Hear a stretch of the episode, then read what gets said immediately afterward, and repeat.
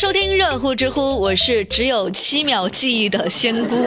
最近我发现啊，记性越来越不好了。那为了能够巩固记忆、温故而知新啊，仙姑突发奇想，创立了一个新的板块，叫做知乎周榜，就是跟各位来聊聊最近一周知乎上有意思的事儿。好啦，话不多说，一起来进入知乎周榜。知乎周榜第一名：爸爸与孩子互换身份参加期末考试。一月十八号，厦门大同小学召开了一场特别的家长会，有多特别呢？就是让爸爸跟孩子们互换身份，啊，爸爸作为学生来参加期末考试。这个考试的内容涉及语文、数学、英语，还有对孩子日常生活的了解等等。按理说吧，这样一场考试那么容易吗？小学的题目那能难到哪儿去啊？对吧？但是各位爸爸们都表示，考试好难呐。现有一些古诗词都已经忘得干干净净了。那最终考试结果出来之后呢？这确实也让人吓一跳哈。平均分数六十六点八分，最低分仅仅七分。人才，仙姑都不懂这七分是怎么考出来的哈，蒙也能蒙对两三个吧。不过其实换位想一下也能理解哈，就当家长每天都要忙着工作养家，好长时间不学习不翻书，那肯定会忘了一些啊。不过。再忙嘛，也是可以考虑挤出一点时间来主动学习，给孩子们做个榜样啊，对吧？知乎网友樱桃就说，这主要是因为爸爸去参加考试，你要换作是妈妈考，那最少能提高二十分，因为平时辅导孩子作业的那大部分都是妈妈呀。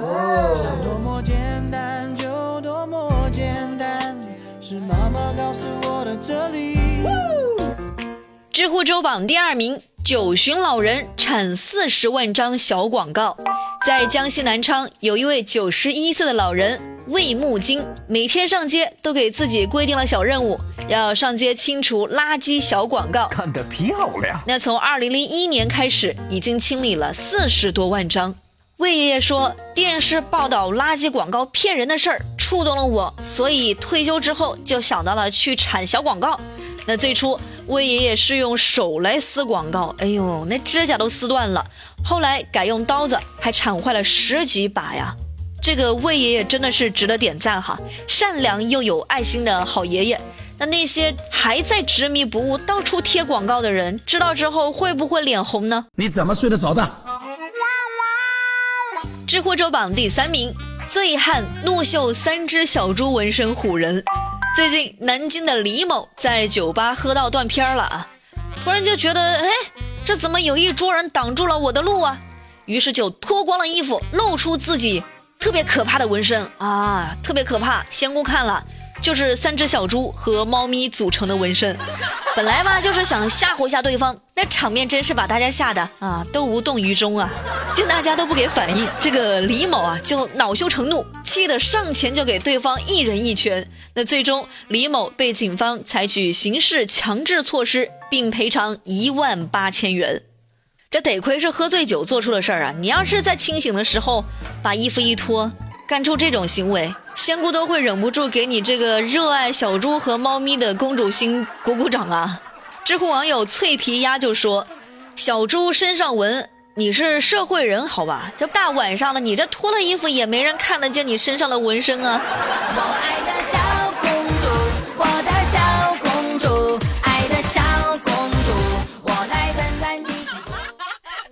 知乎周榜第四名，为防孩子沉迷游戏。武汉妈妈背二十多斤电子产品上班。一月二十四号，武汉的叶妈妈没收了十二岁儿子的平板电脑、手机、电子手表等等全部的电子产品。她要干嘛呢？要每天背着上班。结果一不小心，这背包丢在了地铁上了。幸亏啊，是有好心人给帮忙找回来了。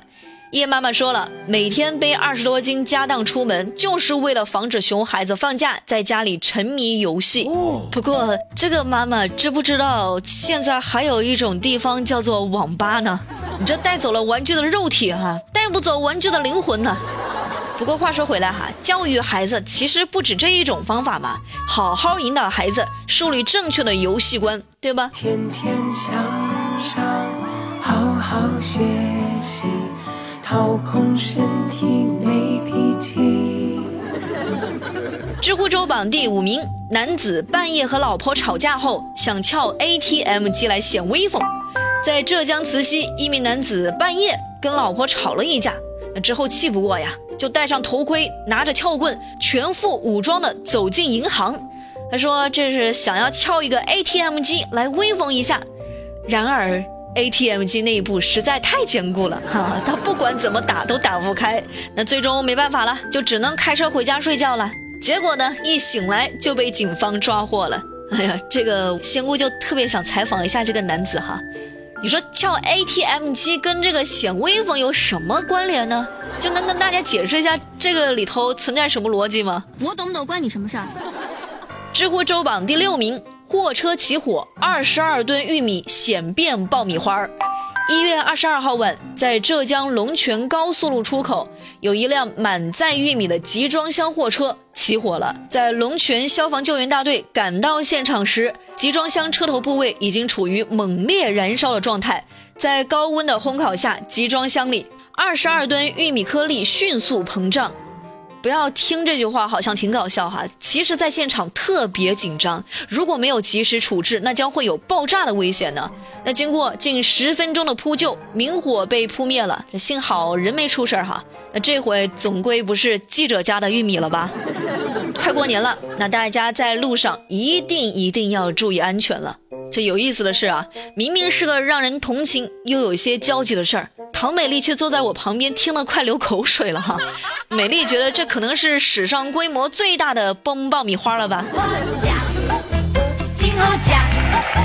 知乎周榜第七名，男子怀疑牌友出老千，让民警主持公道。最近，李某在吴某的茶室里赌博，被一名绰号“江西佬”的男子出老千，输了好几万。那同时呢，赌友张某，哎，也恰巧遇到了同样的情况，于是李某就跟这个张某一起拉着茶室的老板吴某来到了派出所，打算请民警来主持公道。那民警查明。老板吴某从去年十一月起就在小区居民房里开设赌场，并以梭哈的形式来进行赌博，几位赌博参与者都输了不少钱，而吴某则获利数万元。那目前吴某被警方刑拘，涉赌的也就是报案的李某他们哈，被处治安拘留十天，该。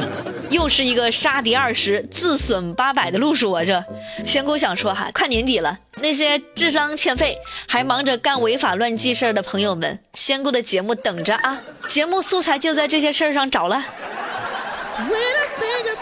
好了，最热最乐尽在知乎，我是仙姑，下期再见了，拜拜。